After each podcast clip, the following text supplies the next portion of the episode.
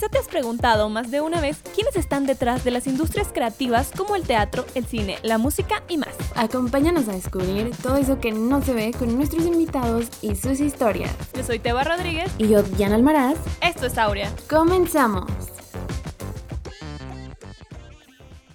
Bienvenidos una vez más a un nuevo episodio de Aurea y el día de hoy vamos a tocar un tema que para Diana y para mí es bastante importante porque es sobre cómo lidiar con la familia, los amigos, la pareja cuando no tienes tiempo para ellos justo por esto de tu trabajo. Y no solo es para que la gente que se dedica a esto se siente identificada, sino también para las personas que tienen otro tipo de trabajo y se la pasan viajando, no tienen tiempo y bueno, pues qué mejor que compartir nuestra experiencia y cómo lidiamos con ello. La verdad es que no tenemos una fórmula secreta. O sea, si yo hubiera tenido una fórmula secreta hace un par de, de, meses, definitivamente todo hubiera sido distinto. Pero la realidad fue que no y que me tocó literal, como dicen por ahí, a lo Viva México y, literal a la brava porque pues han de saber que yo vengo de una familia de puros contadores. Eh, mamá, papá y mi hermano son contadores, entonces literal yo salí la oveja comunicóloga de la familia. Entonces sí fue complicado, es más, desde el momento en el que yo les dije la carrera, literal mis papás me decían, vas a dar el clima. Y yo, este, ¿cómo les explico que no? Pero digo, no los culpo, al contrario, los entiendo porque sé que vienen de, pues de una historia en la que se la han pasado en una oficina quizá, en donde los números han sido su día a día y que de pronto llegue la niña que en el desayuno quiere hablar de fotografía, música, cine, así de lo que sea relacionado a las artes o industrias creativas, mientras mis papás o mi hermano hablaban sobre estados de cuenta, cierres anuales, que si activos, que si pasivos, pues yo me sentía la verdad como bastante excluida de pronto han de saber, pero sí me costó y más todavía cuando llegué a decirles que me iba a mi primer producción. ¿Por qué? Porque ellos no entendían para nada el hecho de cómo, cómo que no, o sea, pero dime tu horario de qué hora a qué hora vas a estar yendo. Sí, como no es un horario fijo. Ajá. Exacto, no es un horario fijo. ¿Cómo de que no es un horario fijo? Que, o sea, ¿y a qué hora piensas dormir? ¿Cómo, o sea, cómo de que a las 7 de la mañana y regresas a las 9 de la noche, pero otro día vas a tener llamado a las 7 de la noche para regresar a las 7 de la mañana del otro día? No estoy entendiendo. Me costó mucho trabajo y la verdad bastantes lágrimas. ¿Por qué? Porque pues es mi sueño. Era y sigue siendo mi sueño y en ese momento al menos Teba sí le tocó porque me tocó estar con ella en mi primera producción, como ya lo saben quienes ya nos escuchan de episodios anteriores y que de pronto yo llegara contenta o que me despertara muy contenta para irle a dar con todo el set, con todas las ganas y que llegara yo con lágrima en el ojo de que pues si mis papás me estuvieran echando el speech de que pues me igual y estaría mejor estar en un lugar en donde tuviera siempre algo fijo, o sea, ingresos fijos, horarios fijos y demás. Siento que sí fue complicado, al menos en esa primer producción, intentar explicarles a mis papás y si lo están escuchando, no los estoy odiando, pero no, no lo soy yo para nada. Pero sí, me, sí nos costó trabajo esa parte de comunicar o intentar explicar nuestro trabajo y explicar lo que hacíamos, explicar a lo que nos dedicábamos y sobre todo que ellos entendieran que aunque esto parezca que esto es para mí es súper divertido. Hacerlo, me da muchísima pasión y de verdad me llena muchísimo y cómo era posible que me fueran a pagar por divertirme tanto, por hacer todo esto increíble, eso también llegó a ser un poco dudoso o complicado que ellos la entendieran. Y Teba, no sé cómo le pasó a ella en su primera experiencia, que nos cuente por favor. A mí me pasó que cuando se supone que sí iba a estar, me traían como de aquí para acá con el sí y el no. Me dijeron que sí, que sí iba a estar y yo así de, wow, qué chingón, wow. Le conté a mis papás y estaban muy emocionados, pero al mismo tiempo yo, o sea, como que sí entendía cómo funcionaba, pero había muchas cosas que también desconocía. Entonces, como en ese proceso de sí voy a estar, no voy a estar, aún no empiezan, aún no empiezan los llamados y, todo eso, hubo un tiempo en el que yo ya no tenía contacto con las personas encargadas y yo dije, ok, creo que ya no voy a estar, estoy en la incertidumbre y mis papás como que al mismo tiempo se sentían estresados y frustrados, pues por mí, ¿no? Por ese hecho de que yo me sentía mal y de que, oye, es mi sueño también y no estoy entendiendo por qué si te dicen que sí ya no te están marcando para que vayas o qué onda. El caso fue que decidí esperarme y bueno, al final sí estuve, entré, todo muy bien, pero era un poco difícil para ellos también entender que yo no descansaba, como decías tú. Oye, ¿cómo que vas a llegar a las 4 de la mañana y te vas a despertar a las 2 de la tarde? O a la 1 o a la hora que sea no estoy entendiendo, o sea, pero ¿y no te dan prestaciones? ¿No tienes un seguro médico? ¿No tienes esto? ¿No tienes aquello? Y es bien difícil hacerles entender porque obviamente tus padres siempre van a querer lo mejor para ti. Y cuando ven que no estás teniendo la, quizás las mejores condiciones de trabajo en sus ojos, pues te van a decir es que no creo que deberías hacerlo y quizás no te estoy apoyando lo suficiente, pero es así como son las cosas. Entonces creo que siempre es como hablar mucho con los padres y hacerles entender que si vas por este camino necesitas el apoyo de ellos, porque siento que sin su apoyo te va a costar muchísimo, muchísimo trabajo. ¿Por qué? Porque son con los que vives, son pues los que te mantienen a fin de cuentas. Estás saliendo de la universidad, todavía no tienes mucha experiencia y también te animan, o sea, te animan a levantarte todos los días y sabes que mi papá me dijo esto anoche y por eso voy a regresar. ¿Qué fue lo que me pasó a mí? Y, y siento que no es malo que de repente no te entiendan porque es que no es normal que tu hijo salga, no sé, de la universidad y que crees que ya va a tener un empleo en una gran empresa multinacional o lo que quieras y de repente lo ves trabajando, chingándole de 4 de la mañana a 6 de la tarde y que no coma bien, que no duerma, que aparte de eso tiene que trasladarse, no sé, del sur de la ciudad al norte y el cansancio es al extremo, es bastante difícil. Creo que a mí mi problema fue la comunicación. Yo creo que si yo hubiera explicado de mejor formas a mis papás lo que yo quería, cómo me veía futuro, cómo me veía con mis metas, qué era lo que pensaba hacer en ese momento, de qué trataba todo este mundo, yo creo que las cosas sí hubieran sido distintas. Es decir, recuerdo que siempre me decían que para qué iba, que, que por qué tendría que estar regalando mi trabajo y demás. Y yo decía, es mi primer producción, me quiero meter este medio, lo voy a intentar. Y ya si veo que no, pues evidentemente pues voy a salirme y no pasa nada, pero no me quedé con las ganas de intentarlo. Yo creo que yo sí la regué un poco en no contarles, en no contarles o comunicarme bien con ellos,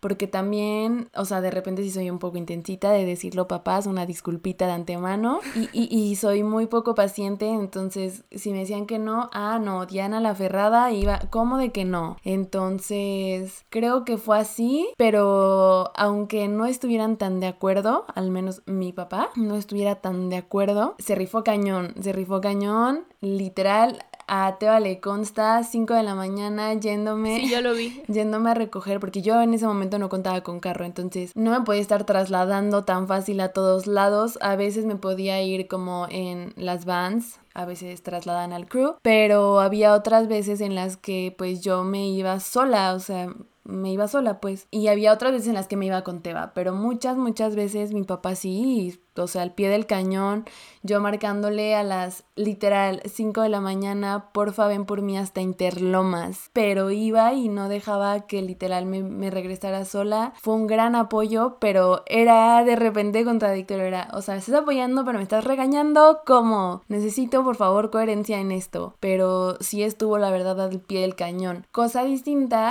a la segunda producción, que también mi papá he de decirlo, ya quemé mucho a mi papá, pero lo debe de saber, lo debe de escuchar, que ya en la segunda producción, que fue la peli, él me costó justo eso, no me supe comunicar, tiendo a no decir las cosas en el momento como van, entonces lo que sucedió fue que mi mamá ya sabía, pero mi papá no, y literal a mi papá se lo dije un día antes de mi primer llamado, entonces a mi papá le cayó como sorpresa, sí se molestó, pero le dije yo ya estoy dentro, ni modo, y la verdad es que para ese segundo llamado, bueno, para esta segunda producción, todo fue distinto porque el apoyo estuvo al 100. Es más, desde que yo me despertaba, mamá se despertaba conmigo, me ayudaba a prepararme comida para que yo me llevara o, o para que yo no me fuera literal con mi tripita vacía y, y mi papá igual, o sea, o sea, llevándome a donde, donde salían las vans, pero al menos en el primero, a diferencia del segundo, en el primero era una regañiza como durante el camino hacia la grabación, hacia el set. De regreso. Y de regreso igual, así como de qué horas son estas, demás. Y ya en el segundo fue más entendible porque aparte expliqué muchísimo mejor las razones por las que quería estar. ¿Por qué? Porque sentía que este era mi sueño y que sigue siendo mi sueño, que, que quiero agarrar experiencia, que quiero agarrar callo, que ya sabía un poco cómo se movían las cosas. Entonces, cuando me vieron así de emocionada y sabían que en ese proyecto yo podía encontrar algo en mí que había perdido por otras situaciones ajenas, dijeron, ok, vas, lánzate y pues nada, ya me terminaron entendiendo. Pero con Teba fue un poco distinto porque aparte Teba, aparte de tener familia, tenía novio. Y ahí nos contará qué tal, cómo estuvo todo antes de pasar a lo de pareja, quiero como decir que por lo menos mis papás ya me apoyaban muchísimo, pero siento que en el momento en el que vieron mi primer crédito en pantalla se quedaron como de, wow, no puede ser, ya lo está cumpliendo, ahora sí incluso. Esa es mi hija.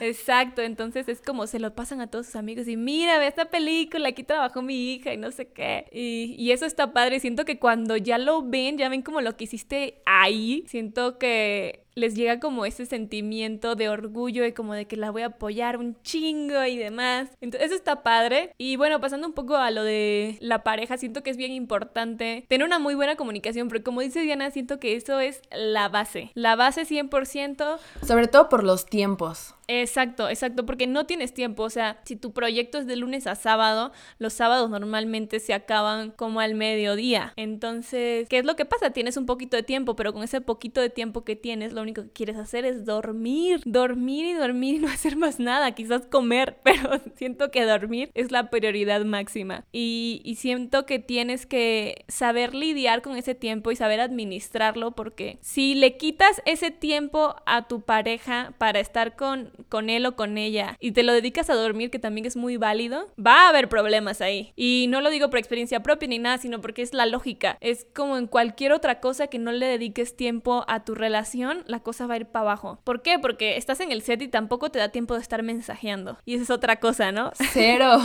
Cero te da tiempo. No te da tiempo. Y, y, los amigos y los papás y el novio y la novia se enojan porque no contestas, pero es que no quiera contestar. Es que te juro, estoy a punto de contestarte y ya me llamaron por el radio diciéndome, Teba, Diana, aquí necesito tal cosa, a ver ya. Y tienes que soltar el celular y correr a buscar lo que te pidieron. O estar pendiente que no vaya a pasar alguien y te arruine la toma. Entonces es como ese, te iba a contestar, pero no pude. Y eso sí es súper válido porque eso es real, amigos. Eso sí es real. Entonces, hablaba con, con un amigo en mi primera producción y me decía, es que aquí si no tienes tiempo de descansar ni nada, pero cuando tienes un tiempo se lo tienes que dedicar o a tus amigos o a tu pareja o a tu familia, porque es pasar tiempo de calidad con ellos y demostrarles que sí te importa, que ese poquito tiempo que tienes se los dedicas porque si no te vas a quedar sin amigos, sin pareja y tus papás te van a odiar. Porque es bien absorbente todo esto y bien lo decía Teba, de verdad es muy, muy cierto que ya dices, tengo este tiempo libre para mí, ya por fin puedo hacerle caso a mi celular y de repente estás escribiendo, estás leyendo y de repente falta esto, falta aquello. A mí me pasó en la película que yo estaba en vestuario, entonces yo tenía que hacerme cargo de absolutamente todo lo que tuviera que ver con vestuario, literal. Entonces me pasaba que de repente mi mejor amigo me escribía y yo, ay, y, ya estaba contestando y de repente era como de, ya en el set necesitan no sé qué y que el sombrero y que, y que se cayó un botón y que pasó esto y que pasó aquello y pues ahí va Diana en chinga corriendo y pues soltando el teléfono. Y a mí sí me pasó, o sea, no voy a quemar personas, pero a mí sí me pasó que algunas personas sí me dijeran, ah, qué manchada, eh, qué manchada que no nos pelas nada más porque andas en el set.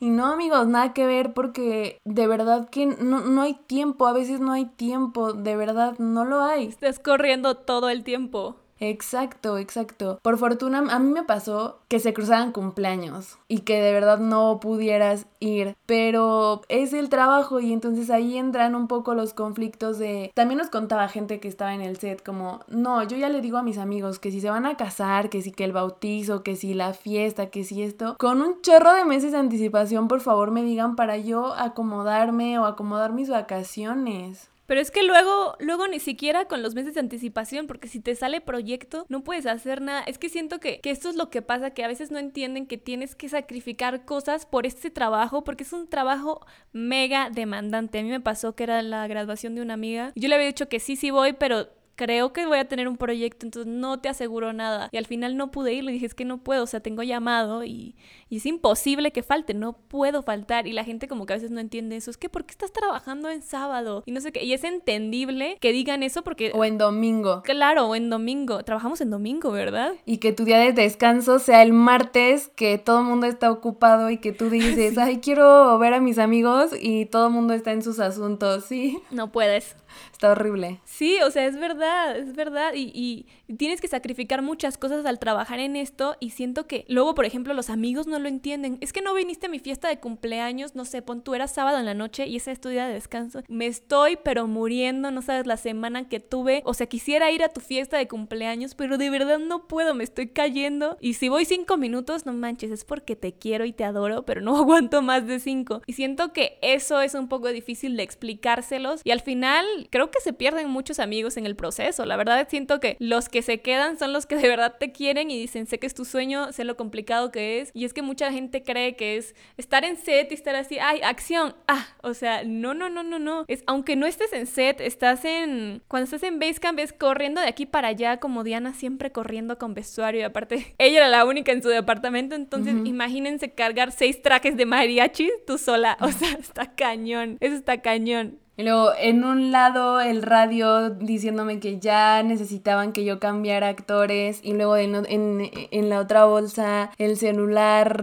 vibrando a todo lo que daba de mensajes y yo por favor denme un respiro que no puedo con todo. Y aparte tenía que estar también en el celular porque tenía que contactar a los actores del siguiente día para decirles qué era lo que tenían que llevar o ponernos de acuerdo para más cosas y luego Diana esto y no, no hay tiempo en verdad hay veces en las que no hay tiempo, sí está cañón, la verdad, y que lo entiendan muchísimo más. Así que espero que ahora quienes no, no estén dentro del medio y nos estén escuchando, please no se sientan cada que de repente haya una reunión y no estemos.